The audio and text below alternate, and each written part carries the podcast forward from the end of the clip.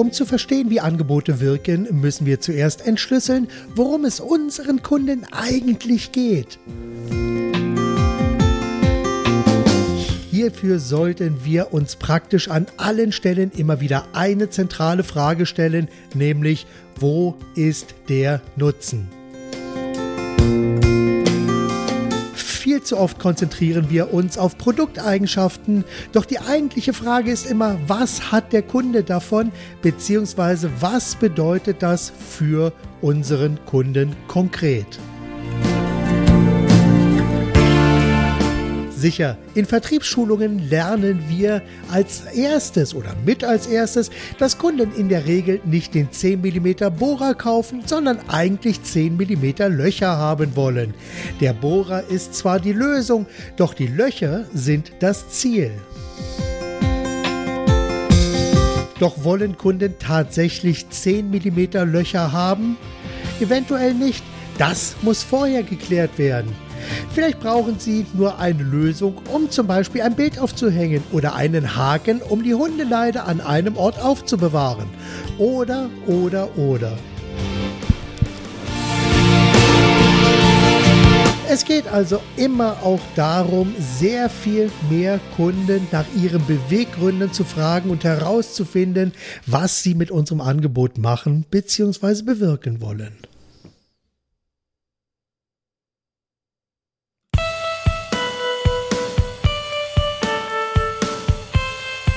Herzlich willkommen zum Podcast Verkaufsstark Schreiben, dem Podcast, in dem es um das Konzipieren und Schreiben von verkaufsstarken Angeboten und Werbetexten für Vertrieb, Kundengewinnung und Content Marketing geht. Hier erfährst du, wie du deine Ideen mit verkaufsstarken Texten und einem kräftigen Schuss Storytelling sehr viel besser präsentierst und wie du deine Ideen in die Köpfe deiner Kunden transportierst, damit diese dann dort ihre volle Wirkung entfalten. Letztlich geht es darum, dass du wirkungsvoller verkaufst und mehr und mehr mit den Kunden zu tun hast, die dich und deine Angebote wirklich zu schätzen wissen.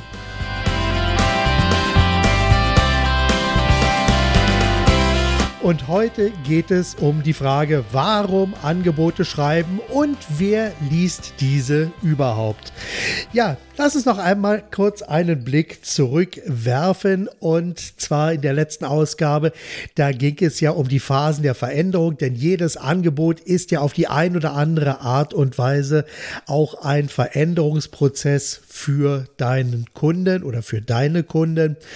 Und äh, diese Phasen, das haben wir letzte Woche in der letzten Ausgabe schon behandelt. Das sind Ablehnung, Widerstand, Neues entdecken und am Ende dann auch möglichst schnell umsetzen. Und ja, wie gesagt, jedes Angebot ist aus Sicht der Kunden heraus natürlich dann eine Veränderung, weil ein Problem gelöst oder ein Bedürfnis befriedigt werden soll, beziehungsweise befriedigt wirkt. Und die grundsätzliche Frage, die wir uns heute stellen, ist natürlich erst einmal die Ziel Zielrichtung deines Angebotes. Das hängt natürlich so ein bisschen auch von deinen Angeboten, Lösungen und Leistungen ab. Aber es geht natürlich auch darum, dass wir uns darüber im Klaren sein müssen, wo geht unser Angebot denn hin? Ist es ein B2B oder ein B2C-Markt? Also richtet sich dein Angebot, deine Lösung und deine Leistungen mehr an Unternehmen oder vielleicht auch dann auf der anderen Seite an Endanwender. Das musst du natürlich dann wissen und entscheiden, denn äh, ich werde hier in näheren, in weiteren Lektionen etwas näher darauf eingehen. Ich möchte nur, dass du einfach schon heute dir darüber ganz konkret nochmal Gedanken machst, denn am Ende ist es ja so, dass diese äh, Lösungen und Angebote und Leistungen für ein bestimmtes Marktsegment maßgeschneidert werden sollen. Und da ist die grobe Unterscheidung B2B oder B2C natürlich schon mal extrem wichtig. Bei beiden gibt es Gemeinsamkeiten, die immer wieder auftauchen, aber es gibt auch einige unterschiedliche Punkte, über die wir später dann noch sprechen werden. Ein wichtiger Punkt, und darum geht es heute, das ist etwas, äh, naja, da, da, wenn wir jetzt einfach mal drüber sprechen, denn Angebote sind natürlich so eine Sache. Ich habe neulich in einer kleinen äh, ja, Umfrage auf Facebook zum Thema Angebote eine Rückmeldung bekommen. Das war einer der ersten Teilnehmer, die gesagt haben, ich schreibe keine Angebote mehr, denn meine Angebote sind ja dann nur noch eine Einkaufsliste für andere. Und tatsächlich ist es natürlich auch so, dass äh, oftmals einer fragt, wird angefragt, schreibt ein ausführliches Angebot, recherchiert, berechnet, macht und tut.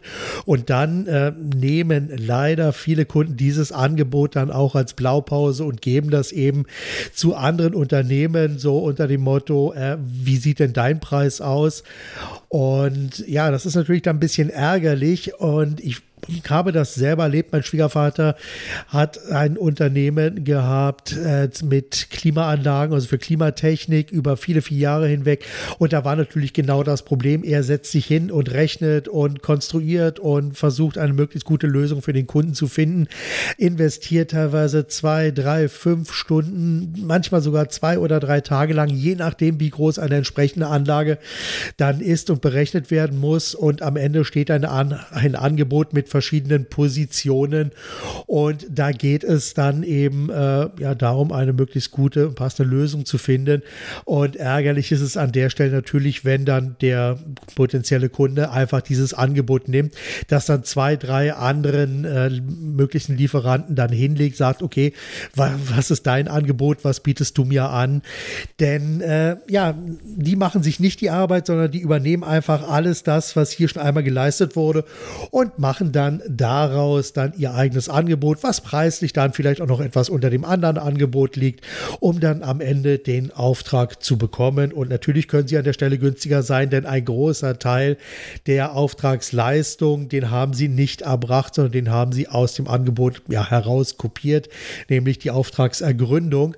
Und an der Stelle ist es natürlich so, wenn dein Produkt, dein Angebot oder deine Leistung mit anderen vergleichbar ist, ich meine, dann hast du an der Stelle natürlich ein riesiges Problem, denn dann befindest du dich hier tatsächlich in einem Wettbewerbsumfeld und das ist immer ungünstig, weil hier wird natürlich dann meistens über den Preis entschieden.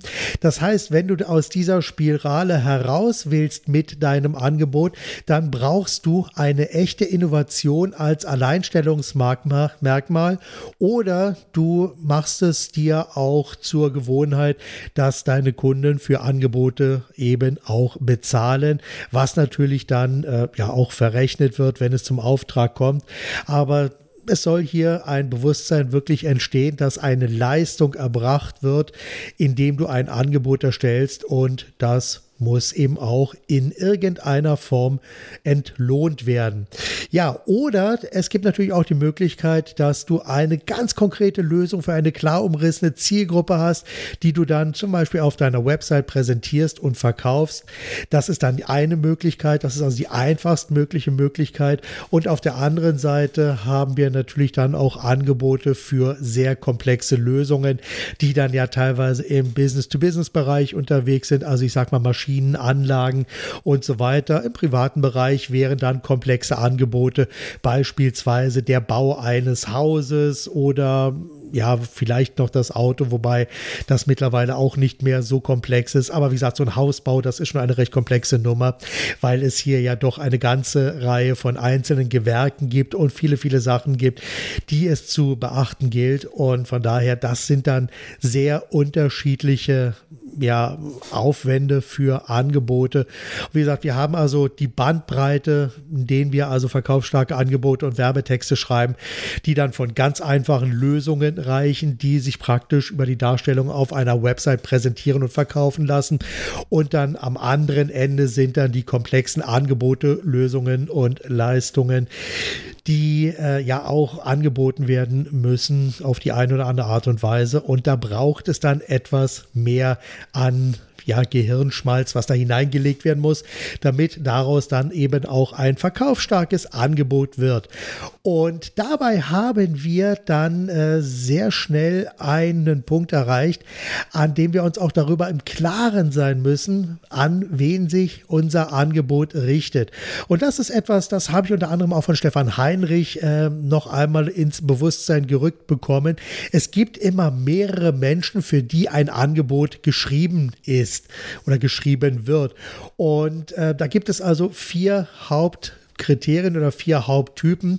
Das ist zum einen einmal der Empfehler, der also die Idee für das Angebot oder das Produkt eben in das Unternehmen hineinträgt. Das ist also wie gesagt der Empfehler. Dann gibt es äh, den typischen Beeinflusser, also jemand, der sich auch einkennt, der im Unternehmen jetzt auch mal nach Rat gefragt wird. Und dieser Beeinflusser hat natürlich dann auch einen gewissen Einfluss auf das Angebot. Der liest das Angebot, der nimmt bestimmt bestimmte Dinge aus dem Angebot heraus, die für ihn interessant oder wichtig sind.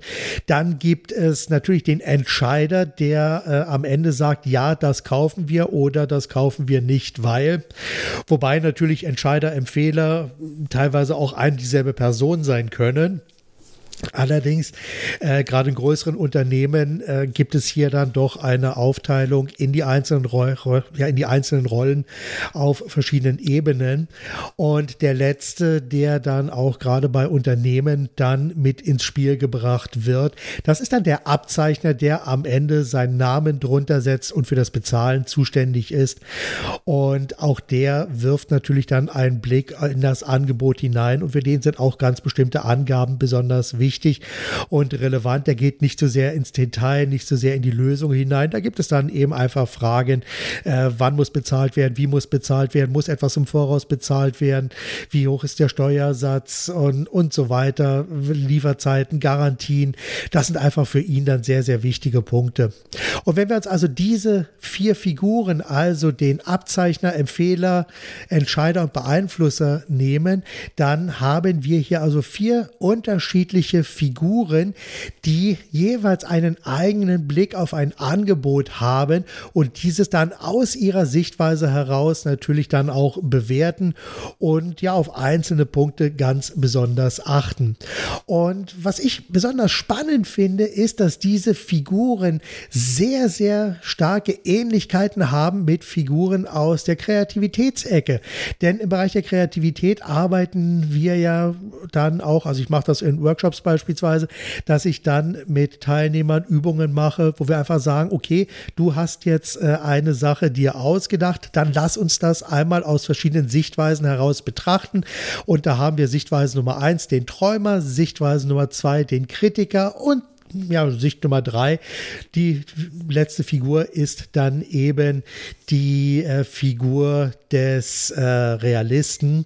Und jede einzelne Figur hat verschiedene Aufgaben, um diese, diese, dieses Angebot oder diese Idee dann eben aus verschiedenen Blickrichtungen heraus zu betrachten. So, und äh, deshalb einfach hier mal die Herausforderung an dich heute, wenn du dein Angebot dir anschaust, äh, sei es jetzt wie gesagt in Form eines schriftlichen Angebots oder vielleicht auch das Angebot dann äh, auf deiner Webseite, dann überlege immer, von wem wird das Angebot gelesen, wer bringt das Angebot in das Unternehmen hinein, wie schauen unter Umständen andere auf dieses Angebot, um dann äh, herauszufinden, äh, wie du aus diesen Informationen eben deinen Text sehr viel besser gestalten kannst. Und mach am besten äh, ja entsprechende kleine Rollenspiele, sodass du jeder einzelnen Figur eben die entscheidenden Kriterien mit auf den Weg gibst, um dann dein Angebot eben aus diesen drei oder vier Rollen heraus zu betrachten. So, das war jetzt natürlich sehr stark schon auf den Bereich B2B zugeschnitten und äh, im B2C-Bereich gibt es diese Rollenverteilung natürlich auch und äh, die sieht in der Regel so aus, dass die, ja, dass vielleicht die Frau entscheidet und der Mann glaubt, er würde entscheiden. Das wäre also ebenso ein klassisches Bild. Aber wie gesagt, worauf ich hinaus will, ist einfach folgendes. Wenn wir uns einfach diese Figuren, diese vier Figuren, also Empfehler, Beeinflusser, Entscheider und Abzeichner einmal so im B2C-Bereich nehmen, jetzt bei etwas komplexeren Produkten und Angeboten, dann äh, kommen wir hier auch auf die gleichen Figuren und zwar, dass also der Mann zum Beispiel eine Idee in den Haushalt hineinträgt. Dann kommt der typische Bekannte, der eh alles weiß und vor allem alles besser weiß. Das ist dann der Beeinflusser. Äh, ja, Bekannte bekanntermaßen die Frau entscheidet. Dadurch wird sie also zur Entscheiderin. Und der Mann glaubt, er hätte hier irgendein Mitspracherecht. Doch das Einzige, was ihm am Ende noch bleibt, ist zu unterschreiben. Und das macht ihn dann am Ende zum Abzeichner. So oder, oder ähnlich könnte es ablaufen. Natürlich auch mit vertauschten Rollen. Ich will mich jetzt hier nicht auf eine Rolle direkt festlegen. Ich bin ja nicht verrückt. Meine Frau könnte den Podcast auch noch hören. Und ich will sie ja nicht auf Gedanken bringen. So, fassen wir also das Ganze noch einmal zusammen. Überlege dir, für wen du alles schreibst und wo letztlich dein Text auch eingesetzt wird. Also sowohl von der Anzeige auf der Webseite, im Brief oder auch in schriftlichen Angeboten gibt es verschiedene Punkte, die entsprechend wichtig sind, jeweils für denjenigen, der dein Angebot liest. Und der Punkt ist einfach so, wenn ich zum Beispiel für Klienten Texte schreibe, dann erstelle ich meist einen recht umfangreichen Basistext und äh, da werden die verschiedenen Persönlichkeiten abgedeckt, da werden verschiedene Lesestile abgedeckt, abgedeckt, also den Querleser, den Detailleser, die werden auch unterschiedlich betreut in dem Text oder angegangen in dem Text, sodass also hier meine Klienten dann immer einen großen Text haben, den sie dann entsprechend auch einsetzen können. Und das ist mein Ratschlag an dich heute. Schreibe einfach mal einen großen Text, in dem du alles abdeckst, feile an den einzelnen Sichtweisen heraus und ja, dann wird der nächste Schritt eben einfach sein, dass aus diesen einzelnen Informationen du dann äh, ja nach und nach einen verkaufsstarken Werbetext oder ein verkaufsstarkes Angebot erstellen kannst.